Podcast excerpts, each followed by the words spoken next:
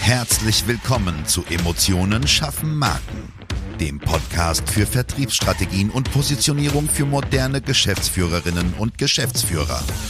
Hier beschäftigen wir uns mit modernen Strategien und Umsetzungstipps für erfolgreiche Unternehmen, die den Unterschied machen und zeigen wollen. Gerade in komplexen und innovativen Leistungsfeldern zeigen wir dir, wie du dich mit deinem Unternehmen von der Masse abhebst und wissenschaftlich fundierte Erfolge feiern kannst. Und jetzt wünschen wir dir viel Spaß mit dieser Episode und deinem Gastgeber, Jonas Zeiser. Und auch von mir ein herzliches Hallo, ist wieder dein Jonas Zeiser. Heute mit der wunderbaren Sandra Janen als Special Guest, mit der wir mehrere Folgen aufnehmen und die eine sehr enge Kollegin ist, mit der wir uns sehr häufig, sehr offen, sehr intensiv über Branding und Branding-Strategien austauschen. Liebe Sandra, schön, dass du da bist. Sag doch mal ein, zwei, drei Worte zu dir. Ja, ich bin Marketingfrau aus Leidenschaft, sage ich immer so gerne. Im Hauptberuf mache ich Marketing für die Energiewende, habe aber dazu noch Kunden aus verschiedenen anderen Bereichen, was es ganz spannend macht, ja, für verschiedene Branchen, verschiedene Typen von Unternehmern zu arbeiten und ich habe trotzdem nach wie vor so diese Herzensthemen im Marketing, in der Spezialisierung auf die Bereiche Mitarbeiterbindung und Nachhaltigkeit. Sehr schön, vielen Dank. Wir haben heute das Thema ausgewählt, Mitarbeiterbenefits. Wieso halten Unternehmer am Status quo fest? Und ähm, meine Meinung kennen die Hörer schon. Und deswegen ist es bestimmt ganz interessant, mal eine andere Sichtweise darauf zu sehen. Und ich würde direkt mit ein paar Fragen einsteigen. Es gibt ja die ganzen Standard-Benefits und wir machen dies und machen ein bisschen Jobfahrrad. Warum glaubst du, sind Mitarbeiter-Benefits denn in der heutigen Arbeitswelt so wichtig für Arbeitnehmer, dass sie diese berücksichtigen, anwenden und auch kommunizieren? Ja, der besondere Fokus sollte eigentlich darauf liegen, zu gucken, was bieten wir den Leuten, was sie woanders möglicherweise auch kriegen, wie positioniere ich mich da auf dem Markt. Also den Leuten zu zeigen, hey, wir haben hier Tools an der Hand, mit denen wir euch wertschätzen als Mitarbeiter, als Menschen. Und zusätzlich zum Gehalt, was sie von uns bekommt, wollen wir das eben mit bestimmten Zusatzleistungen honorieren. Und das ist eine, eine ganz, ganz wichtige Sache im Marketing, im internen Marketing zu sagen, du als Mitarbeiter bist mir das wert. Deswegen kriegst du von mir eben nicht nur dein Standardgehalt und auch nicht nur das gratis Wasser aus dem Wasserhahn, sondern du kriegst von uns noch was zusätzlich obendrauf. Keine, keine kostenlosen Getränke heute. Schade. Ja. ja. Du hast gesagt, äh, die Standardsachen, ja, welche Art von Benefits sind aus deiner Sicht typisch? Oh, da muss ich sagen, ich will jetzt niemanden persönlich angreifen, aber wenn man sich. Alles von einem Aber ist eine Lüge, ne? aber mach bitte weiter. Trotzdem auch auf die Gefahr hin, dass manch einer jetzt ähm, vielleicht die Fingernägel in der Tischplatte vergräbt. Wenn ich mir so diese typischen Stellenanzeigen angucke, dann haben wir es ganz oft so mit leider sehr abgedroschenen Klauseln zu tun, die die Leute einfach ohne das zu reflektieren übernehmen. Da steht dann sowas drin wie, wir bieten eine tolle Einarbeitung durch das ganze Team und wir haben flache Hierarchien und bei uns kriegt man Getränke und ein Parkplatz ist vielleicht auch vorm Haus. Da sage ich mir, okay, das war vielleicht vor 15, 20 Jahren eine tolle Sache, aber mal Hand aufs Herz, ganz ehrlich, als modernes Unternehmen heute, damit lockst du keine Sau mehr hinterm Ofen hervor. Nee, nee, absolut nicht. Was glaubst du denn, wenn wir sagen, okay, die halten an den Standards fest, was, oder was ist aus deiner Sicht der Grund, warum die sich nicht weiterentwickeln? Warum führen die nichts Neues ein? Also ich werfe mal eine, eine Theorie in den Raum, es sind so viele ehemalige Ergo-Vertreter da, die jetzt auch mit Mitarbeiter-Benefits verkaufen, dass ein bisschen das Vertrauen in diese Branche verloren gegangen ist. Oder wie, wie ist deine Meinung dazu? Also die, die Gründe dafür sind sehr unterschiedlich. Einerseits hält man als Unternehmer, gerade so bei den traditionelleren Unternehmern, sehr gerne am Status quo fest und sagt, hey, das haben wir bisher immer so gemacht, damit sind wir eigentlich ganz gut gefahren. Wir haben ja auch neue Leute eingestellt und die sind ja auch irgendwie ganz zufrieden. Das heißt, warum jetzt was an diesem bestehenden Stand ändern, wenn es doch bisher ganz gut funktioniert hat? Und auf der anderen Seite muss man natürlich realistisch sagen, das Ganze, wenn man zusätzliche Maßnahmen implementiert, ist mit Kosten verbunden, ist mit Aufwand verbunden. Man muss das Ganze durchdenken, die Logistik ändert sich, man muss es den Mitarbeitern gegenüber kommunizieren. Das heißt, da kommt doch als Unternehmer ein ziemlicher Aufwand auf mich zu. und dass die ein oder anderen davor zurückschrecken und sagen, boah, ganz ehrlich, ich habe im Tagesgeschäft schon so viel zu tun, also dafür habe ich jetzt echt keine Nerven. Muss ich sagen, habe ich ein gewisses Verständnis für die Leute, aber man muss eben abwägen, kann ich es mir tatsächlich leisten. Glaubst du, es ist ein Problem der Unternehmensgröße? Jein. Aus meiner Sicht ist es tatsächlich mehr eine Frage der Einstellung. Also wir haben ganz progressive kleine Unternehmen. Wir haben aber auch ähm, große Unternehmen, die sich auf der einen Seite schwer tun. Ne? Wenn man jetzt mal so an die klassischen alteingesessenen Unternehmen denkt, dann haben wir es aber auch mit sehr fortschrittlichen Unternehmen wie beispielsweise Google zu tun. Ne? Also die Unternehmensgröße spielt aus meiner Sicht weniger eine Rolle als tatsächlich die Einstellung, die Frage der Unternehmensführung, der Stil, der einfach dahinter steckt.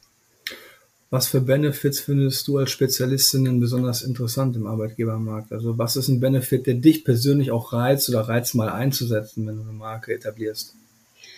Das sind die Sachen, die klar ich als Arbeitnehmer auf der einen Seite persönlich interessant finde, die aber auch allgemein Arbeitnehmer, wenn man sich jetzt mal die Umfragewerte anguckt, so besonders wichtig finden. Das deckt sich relativ gut. Das sind Gesundheits- und Vorsorgeleistungen. Das sind Arbeitszeitleistungen, sprich alles, was darum geht, wie flexibel ist meine Arbeitszeit, wie kann ich es mir einteilen, muss ich an fünf Tagen in der Woche arbeiten, von wo muss ich arbeiten. Ich habe vielleicht ein, ein Haustier, bei einem Hund ist vielleicht einfacher als mit einem Gecko, den ich dann mit ins Büro bringe. Mm, das sind solche Sachen, wo ich sage, hey, das ist mir tatsächlich wichtiger. Und obwohl ich mich jetzt nicht als typischer Vertreter der jungen Generation noch als Vertreter der älteren Generation sehe, sondern vielleicht irgendwo zwischendrin, sage ich trotzdem, dass ich mich selber auch als einen Arbeitnehmer sehe, dessen Fokus darauf liegt, wie viel Erfüllung bringt mir denn der Job und welche Soft Facts gehören denn mit dazu und weniger, welche Zahl steht am Ende der Gehaltsabrechnung auf dem Zettel. Das ist tatsächlich eher untergeordnet. Und das ist genau ein Faktor, den du bei der jungen Generation eben ganz verstärkt antriffst. Ne? Dass die Leute sagen, boah, wie viel ich jetzt im Endeffekt verdiene, es muss halt reichen, mein Gott, um mein Essen und meine Miete zu bezahlen. Wichtig ist mir aber die Selbstverwirklichung und wie flexibel und frei ich einfach meine Arbeitszeit gestalten kann. Also da liegt einfach, muss man ganz ehrlich sagen, ein Riesenfokus drauf. Und interessanterweise, das verstehe ich teilweise nicht, unterscheiden sich dann eben das Angebot der Unternehmen und die Nachfrage dessen, was sich die Mitarbeiter eigentlich wünschen, doch ganz eklatant. Ja, also ja, du hast es ja angesprochen, ne? man kann das super nervig finden, aber man kommt nicht drum herum um diese Themen. Ne? Also ich sage mal, das ganze Thema Bezahlung ist nur noch ein Hygienefaktor. Das ist kein Motivator mehr. Ne? Und das ist natürlich das, was vielleicht viele der älteren Garde, zu der wir auch in Kürze zählen, Sandra, da brauchst du niemandem was vormachen, ja. dem das vielleicht so ein bisschen entgangen ist. Das ist einfach so. Ja. Ähm, ganz kritische Frage. Ich bin ein Verfechter davon, wenn du deinen Job geil findest, arbeitest du gerne. Ich weiß, wir sehen das ein bisschen differenziert, glaube ich. Ne? Was hältst du von einer Vier-Tage-Woche? Ja, ich bin ein großer Verfechter der Vier-Tage-Woche tatsächlich. Ich meine, man muss allgemein sagen, die Vier-Tage-Woche kann man ja in unterschiedlichen Konstellationen gestalten. Man kann sagen, die gleiche Arbeitszeit wird auf vier statt auf fünf Tage verteilt, dass man also beispielsweise zehn Stunden am Tag arbeitet. Man kann auf einen Teil des Gehalts verzichten. Man kann aber auch eine komplette Gehaltskompensation kriegen und eben tatsächlich nur diese acht Stunden an vier Tagen arbeiten. Für mich ist die eigentliche Überlegung aber, kann ich mir als Unternehmen, als Unternehmer tatsächlich leisten, ein festes Arbeitszeitmodell anzubieten, wenn andere Konkurrenten das Ganze anders machen? Eklige Frage. Das beste, das beste, Beispiel sind für mich aus meiner Sicht die Handwerksbetriebe. Man sieht das ja ganz oft, dass viele Handwerksbetriebe auf ihren Firmenfahrzeugen inzwischen weder Werbung noch ein Firmenlogo drauf haben. Ganz einfach aus dem Grund, weil die sich vor Aufträgen gar nicht mehr retten können und gleichzeitig aber wahnsinnig verzweifelt Mitarbeiter suchen und da siehst du genau die allergrößte Not. Die haben nämlich erkannt, okay, der Personalmangel ist so riesig in meiner Branche, ich muss den Leuten was bieten. Und wenn ich denen nicht was wirklich Attraktives, was richtig Geiles anbiete, zum Beispiel eben eine Vier-Tage-Woche, ja, dann gehen die halt zu einem anderen Konkurrenten. Und siehe da, die setzen das toll um und haben teilweise, also diejenigen, die es gut umsetzen, haben einen wahnsinnigen Zulauf an Bewerbern. Ja, ja, das ist eine unbequeme. Wer kommt dann? Ne? Also das ist halt, ich sag mal, das, das Modell ist für mich noch nicht so verifiziert, dass man sagen kann, okay, es geht erfolgreich in die oder in die Richtung. Ne? Also ist schon richtig, die kommen dann. Aber die Frage ist, kommen dann Leute, die weniger arbeiten wollen? Ne? Oder kommen wirklich die Jungen? Weil wenn du jetzt einen 50-Jährigen hast, der kommt in eine Vier-Tage-Woche, dann würden bei mir als Handwerker alle, alle Löchchen klingeln, weil nein, der ist nicht jung geblieben, der hat nur keinen Bock. Und das ist halt auch so eine Frage. Ne? Also wo geht's hin? Ne? Aber auch sowas kannst du ja im Bewerbungsgespräch nochmal verifizieren. Wenn du ein Gefühl für Menschen hast und gerade als Unternehmer, wenn du irgendwo kampferprobt bist, hast du ja auch eine gewisse Menschenkenntnis, eine gewisse Erfahrung, dann siehst du den Leuten ja oft auf den ersten Blick schon an, hey, worum geht's dem eigentlich? Und wenn du dann dagegen vielleicht einen Jungen hast, der sprüht vor lauter Energie und Tatendrang und sagt, hey, das ist geil, aber gleichzeitig habe ich zum Beispiel eine junge Familie und ich will auch was von meinen Kindern haben und das nicht komplett meiner Frau überlassen, ja, dann hast du eben solche Leute, die sagen, ich will sowohl das eine, nämlich eine Erfüllung in meinem Job, als auch das andere und das ist die Freizeit. Ja, touché. Aber nur ein bisschen, sagen wir kann. ja, du hast schon recht im Großen und Ganzen. Ne? Ich glaube einfach, dass die Gesellschaft sich da so krass aufgesplittet hat, dass es super schwierig ist, dann genau hinzugucken. Was ist wirklich der Motivator dieses Bewerbers? Mhm. Ja, und so dieses, entscheidet mal alle selber, das, dieses Modell halte ich für nicht so gangbar. Ne? Der eine so, der andere so. Gibt es ja auch die Varianten. Richtig. Man muss sehr genau hingucken, was dann auch von den eigenen Werten auch passend ist. Ne? Ja.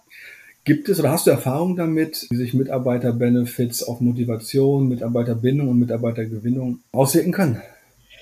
Das hängt ganz, ganz individuell von den Benefits an sich ab. Du kannst den Leuten natürlich einen Obstkorb anbieten, da lacht sich jeder einfach nur tot ja. und sagt, ja gut, was will ich denn damit? Wenn es jetzt aber mit tatsächlich den Benefits zu tun hast, die die Leute auch interessieren, dann hast du ganz, ganz wertvolle und wichtige Effekte in der Mitarbeiterbindung. Denn dir geht es ja im Endeffekt darum, aus dem Mitarbeiter den größten Fan deiner Marke zu machen.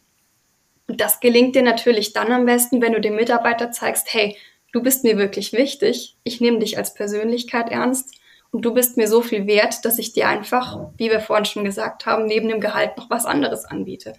Das heißt, an der Stelle, wo du ihm wirklich richtig geile Benefits anbietest, ne, wo er seine Arbeitszeit freigestalten kann, wo er ein tolles Gesundheitspaket hat, vielleicht nochmal Zusatzleistungen zur Absicherung im Alter, dann sagt er, hey, der Arbeitgeber, der kümmert sich wirklich um mich, dem geht es tatsächlich um mein Wohlergehen, um mich als Mensch.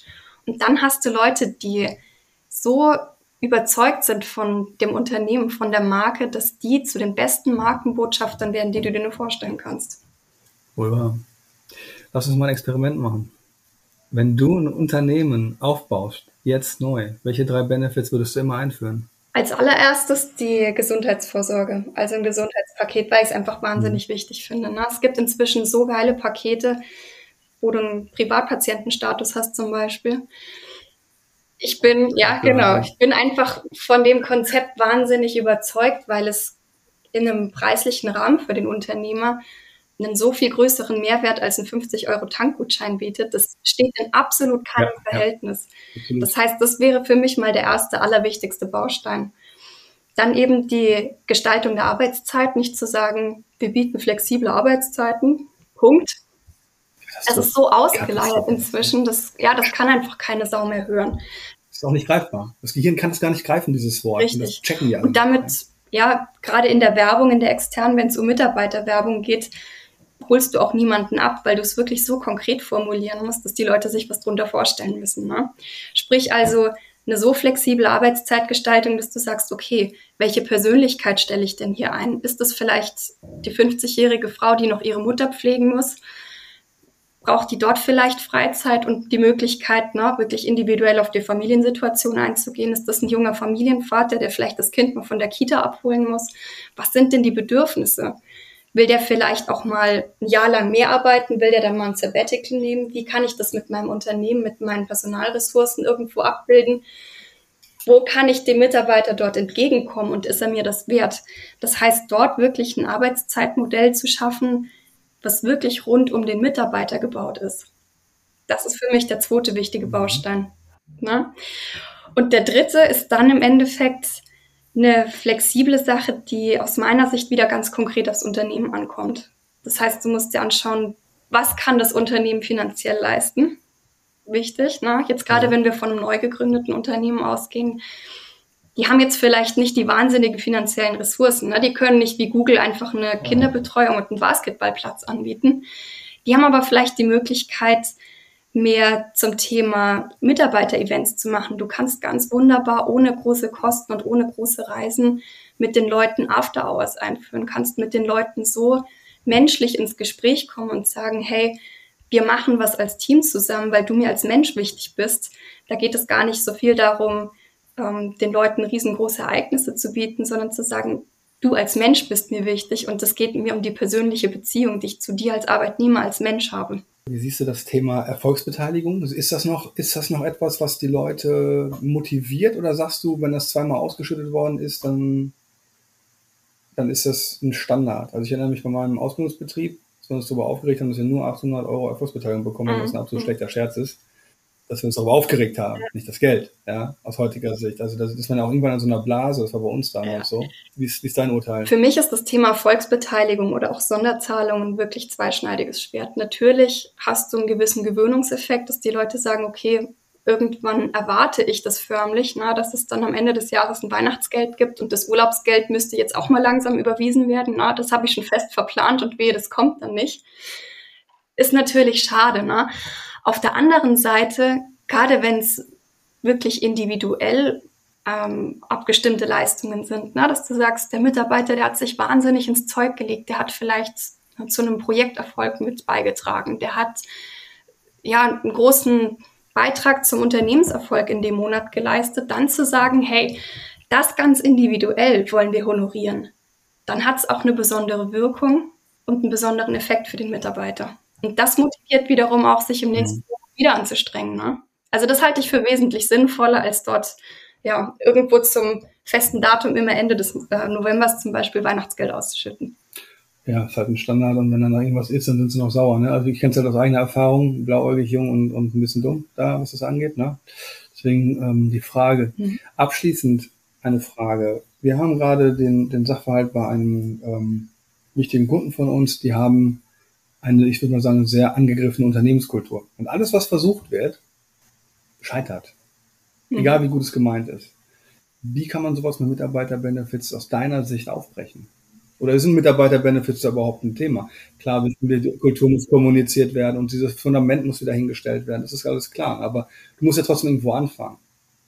Richtig, genau. Also aus meiner Sicht, wenn die Situation einmal menschlich so verfahren ist, ist es sinnvoller, einen Berater mit hinzuzuziehen, jemanden von außen, der sagt, hey, ich gucke mir das mal an, denn wenn die Fronten erstmal verhärtet sind, das kennen wir aus dem Privatbereich genauso, dann können wir uns nicht mehr offen und ehrlich auf Argumente von anderen einlassen. Na, egal wie sinnvoll, verständnisvoll und nachvollziehbar die vielleicht geäußert und kommuniziert sind.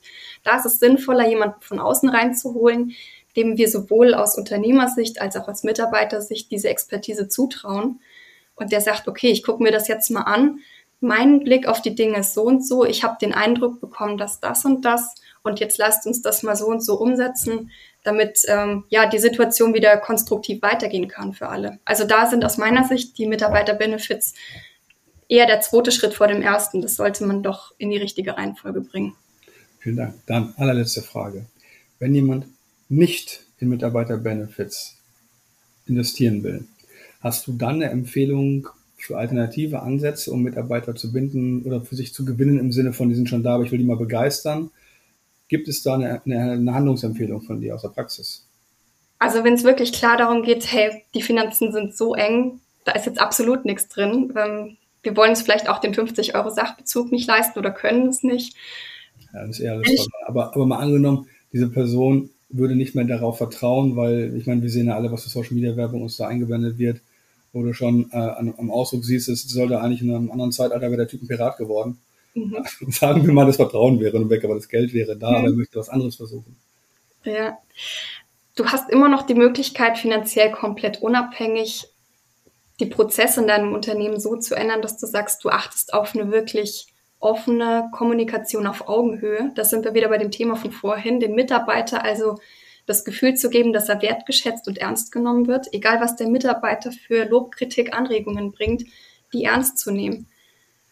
Und damit auch wirklich so offen umzugehen, sich damit ernsthaft auseinanderzusetzen und zu sagen, okay, was lässt sich davon umsetzen, was nicht. Ich habe dich aber gehört und verstanden als Mitarbeiter. Also immer als grundlegendsten ersten Punkt an der Kommunikation ansetzen. Das ist auch natürlich nichts, was sich von heute auf morgen umsetzen lässt, aber trotzdem ein wahnsinnig und umso wichtiger Schritt, zu sagen, da setzen wir einen Fokus drauf. Das mal als Punkt eins. Dann hast du immer die Möglichkeit, die Arbeitszeiten eben flexibler zu gestalten. Du brichst dir keinen Zacken aus der Krone als Arbeitgeber zu sagen, hey, wir setzen jetzt vielleicht Kernzeiten ein und machen eine flexible Gleitzeit, die das, den Mitarbeitern zum Beispiel ermöglicht, den Nachteulen zu sagen, hey, ich fange ein bisschen später zu arbeiten an, arbeite dann ein bisschen länger, bin aber in gemeinsamen Arbeitsstunden immer verfügbar. Das sind solche Sachen, die kosten dich nichts. Da hast du keinen Nachteil als Unternehmer davon. Du musst vielleicht auch nicht unbedingt morgens um sieben den Mitarbeiter erreichen können. Ne? Also das sind solche Sachen, das kann man ziemlich gut umsetzen, ohne dass es einen auch nur einen Cent kosten würde. Und dann kann man eben immer noch überlegen, sind vielleicht solche steuervergünstigten Sachen wie Zuschüsse zum Kindergarten, ähm, ein Sachbezug oder anlassbezogene Geschenke, zum Beispiel zum Firmenjubiläum, zum Geburtstag, sind solche Kleinigkeiten drin. Da hast du vielleicht einen minimalen finanziellen Einsatz, hast aber je nachdem, wie gut es umgesetzt ist, eine menschlich schöne Geste und hast damit eben auch wieder was gut gemacht, sage ich mal. Liebe Sandra, herzlichen Dank für deinen Einblick, für dein Wissen und ich freue mich schon auf das nächste Interview mit dir. Ja, danke, war schön. Bis zum nächsten Mal.